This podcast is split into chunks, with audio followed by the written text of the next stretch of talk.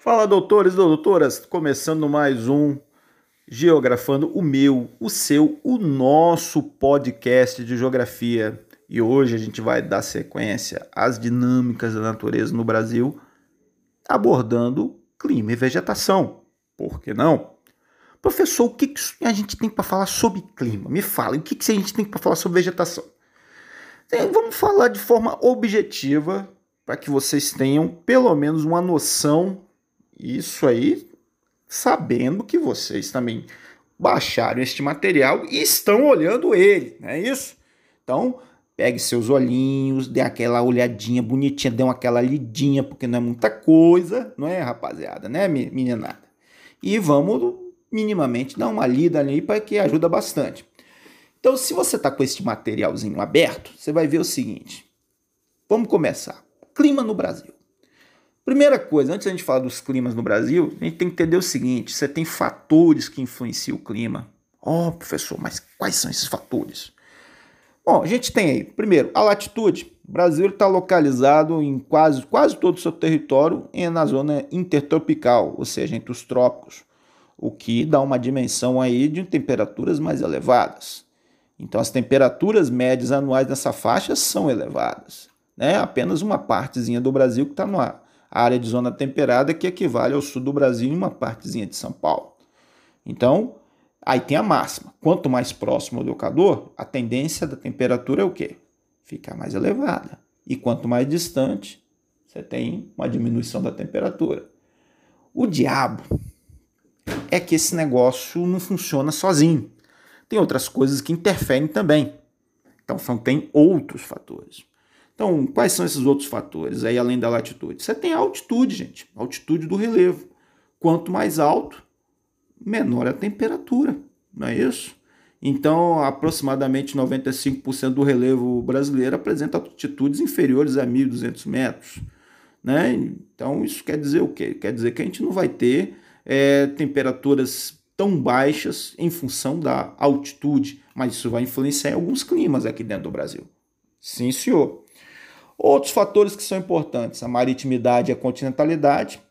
Maritimidade, nesse caso, é a influência das áreas litorâneas, é, o processo de evaporação das águas oceânicas que chegam com maior força na área litorânea, trazendo chuva e umidade. E a continentalidade, nesse caso, você tem ah, o processo aí de evaporação nas regiões mais do interior do continente, que formam massas de ar que vão do continente em direção também ao litoral, de acordo com a dinâmica atmosférica. Isso vai interferir bastante no que a gente chama de amplitude térmica. O que é amplitude térmica, professor? É a diferença entre a maior e a menor temperatura registrada ao longo de um período. Né? Então, por exemplo, no caso do litoral, a amplitude térmica tende a ser menor do que a do interior, já que tem uma influência aí da continentalidade. Bom, além dessa, a gente tem as massas de ar. As massas de ar são grandes volumes de ar que se deslocam, conservando a temperatura do local onde elas foram originadas. Então, se você olhar o mapinha que a gente tem aí, você tem pelo menos quatro massas de ar que são importantes na dinâmica climática que vão influenciar bastante aqui os nossos climas. Você tem, por exemplo, a massa equatorial continental, a MEC, a massa equatorial atlântica, formada aí uma massa de ar formada no Oceano Atlântico, a massa tropical atlântica e a massa polar atlântica ou MPA nesse caso. E elas se movimentam. Então, por exemplo, na época do inverno, a MPA ela é muito forte, ela que faz as temperaturas darem essa baixada, como a gente teve aí há um, alguns dias atrás aí, certo? Bom, essa dinâmica de massa de ar, ela também é, tem é, não é um fenômeno que é sozinho também. Você tem outros fenômenos que vão acompanhar juntamente com esses outros que eu acabei de descrever. Aí nós destacamos também as correntes marítimas. O que, que são as correntes marítimas? As correntes marítimas, meus queridos, são grandes volumes de água que se deslocam pelos oceanos com velocidade própria, salinidade também própria e temperatura. E elas são determinadas pelo local onde elas se originam. Exemplo, você tem uma massa de uma corrente marítima que é de Humboldt, que ela se origina próximo ao Polo Sul, que ela vai se deslocando, conservando a temperatura fria, passando por países como Chile e Peru.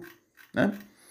Bom, Identificado esses fatores que influenciam o clima, a combinação de todos eles juntos vão dar origem a tipos específicos de climas que nós temos no nosso país, né? Então, quais são os climas aí? Então, olha só, aí eu vou falar um negócio para vocês. Bota o ouvidinho aí, né? Presta bem atenção.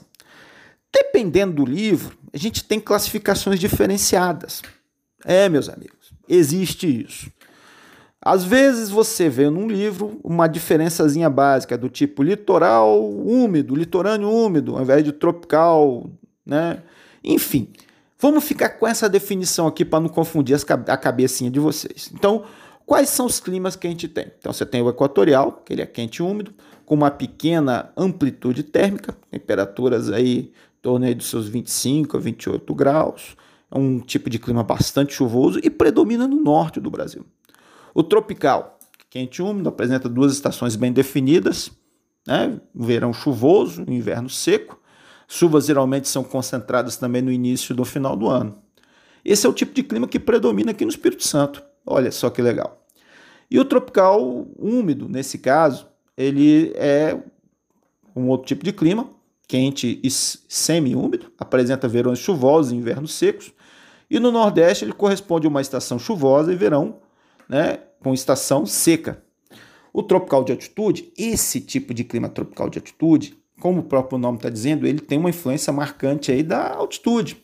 Então, ocorre nas áreas altas. Né? Então, é um tipo de clima mais frio, né? que a gente vai encontrar, por exemplo, aqui no Espírito Santo. Você tem na região serrana, Domingos Martins, por exemplo.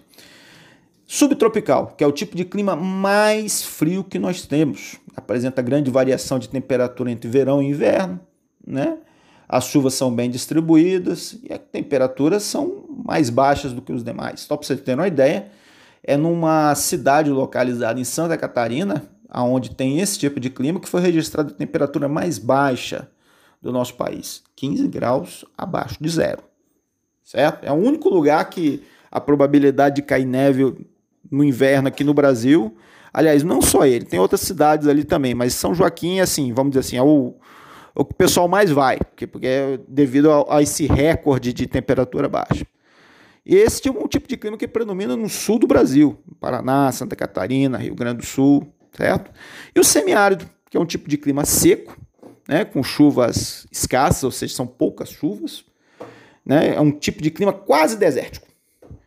E é um tipo de clima que ele se caracteriza, nesse caso, por é, ter também precipitações inferiores a mil milímetros por ano, ou seja, ele é muito pouco chuvoso. E ele se localiza no interior do Nordeste. Então, recapitulando, quais são os climas que a gente vai encontrar no Brasil? Equatorial, tropical, tropical úmido, tropical de altitude, subtropical e semiárido. Bom, aí tem um negocinho, isso aí. Eu até coloquei isso para vocês porque pelo menos uma vez na vida vocês têm que ver esse negócio, porque no ensino médio com certeza vocês vão ver. Tem um negocinho que a gente mede o, as características do clima, que nós damos o nome de climograma. O que é um climograma? Climograma é uma representação de dados do clima. É um gráfico, na verdade, que ele te mostra a quantidade de chuvas, né, de precipitação, que é dada em milímetros, e de temperatura, né, sempre mostrando os lados aí. Quem, se vocês estão com a apostilazinha aberta, vocês estão vendo onde é que está milímetros, é a chuva, e onde é que a temperatura é essa partezinha de vermelho. A milímetro é sempre é, representa chuva, nesse caso aí, temperatura graus Celsius. E nesse caso, como é que a gente mede um mede o outro? No caso da chuva, você tem as barrinhas aí, ó, os meses janeiro, fevereiro, março, abril. Então, cada barrinha dessa está apontando para um valor, um valor em milímetro. E a temperatura, professor? É essa linha vermelha aí, ó, essa linhazinha vermelha que vocês estão vendo, certo? Então, essa aí é uma interpretação que, infelizmente, aí a gente poderia. É, fica difícil pelo podcast, mas é importante vocês darem uma olhada nisso, porque com certeza, meus queridos, no ensino médio, vocês vão ver isso de novo. Seguramente. E rezem para o seu professor de vocês. Porque se eu for, eu vou lembrar disso. Falar, ah, realmente foi naquele ano de 2020 que não deu para a gente ver isso aí direito. Tá certo?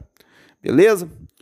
Então vamos seguir em frente. O que mais a gente tem para falar sobre isso aí? A vegetação, a vegetação é importantíssima, porque a vegetação é um reflexo do clima e o clima também sofre influência da vegetação.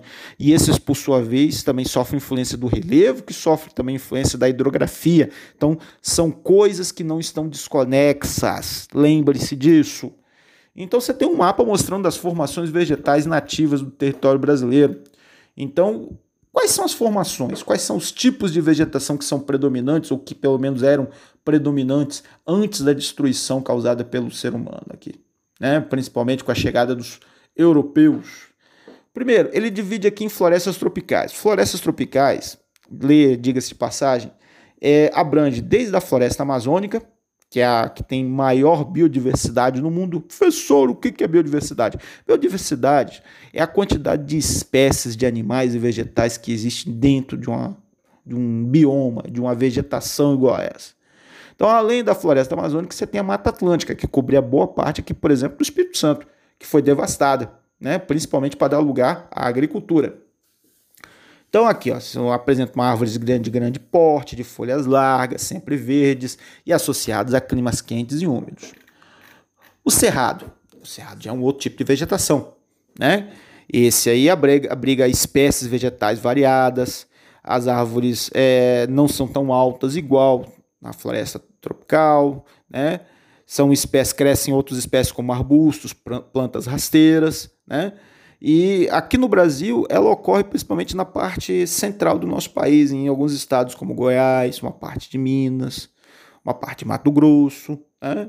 É, são espécies que na época do inverno elas ficam extremamente secas. Agora, por exemplo, a gente está vendo aí uma grande quantidade de incêndios né, nessa região do Cerrado, alguns incêndios criminosos, dicas de passagem. Um beijo aí para o pessoal dos guardas florestais aí que tentam conter esse, esses incêndios criminosos, aí preservar nossa vegetação. E um outro tipo de vegetação importante é a caatinga, gente. A caatinga é considerada a única formação vegetal nativa exclusivamente brasileira. Olha só. A caatinga, apesar do nome, não é que é uma caatinga, não tem nada a ver com cheiro. É um tipo de vegetação adaptada ao clima semiárido. Então você pode falar assim, mas professor, então quer dizer o seguinte, que o clima semiárido, então, ele ocorre na região de Caatinga e vice-versa? É, meus queridos, é isso mesmo, né? É, algumas espécies são importantes aí, como espécies de cactos que armazenam águas, né? É o que a gente chama de espécies xerófilas, que são adaptadas a pouca quantidade de água, em função do tipo de clima ser menos chuvoso. Aí nós temos um outro tipo de vegetação importante no Brasil, que são os campos sulinos, que recebem o um nome regional de pampas. Você pode ver, quem está vendo pelo material, que são arbustos, é quase praticamente não vê árvore, não tem árvore, é tudo gramíneas e arbustos. Os campos amazônicos, que também são chamados de campinas ou campiranas, que você vai encontrar em áreas da Amazônia. A mata de araucárias, é o pessoal aí da, do Paraná. Um beijo aí pro Paraná, meu estado, né? Aonde tem esse tipo de vegetação, que é um tipo de vegetação adaptada a temperaturas um pouco mais baixas. A mata de araucárias é também chamada de mata de pinhais ou mata dos pinhais. A vegetação litorânea, que nesse caso a gente conhece bastante aqui, né? Mangue, né? Quem nunca entrou dentro do mangue? Eu aposto que você já entrou dentro do mangue para pegar caranguejo, não foi não?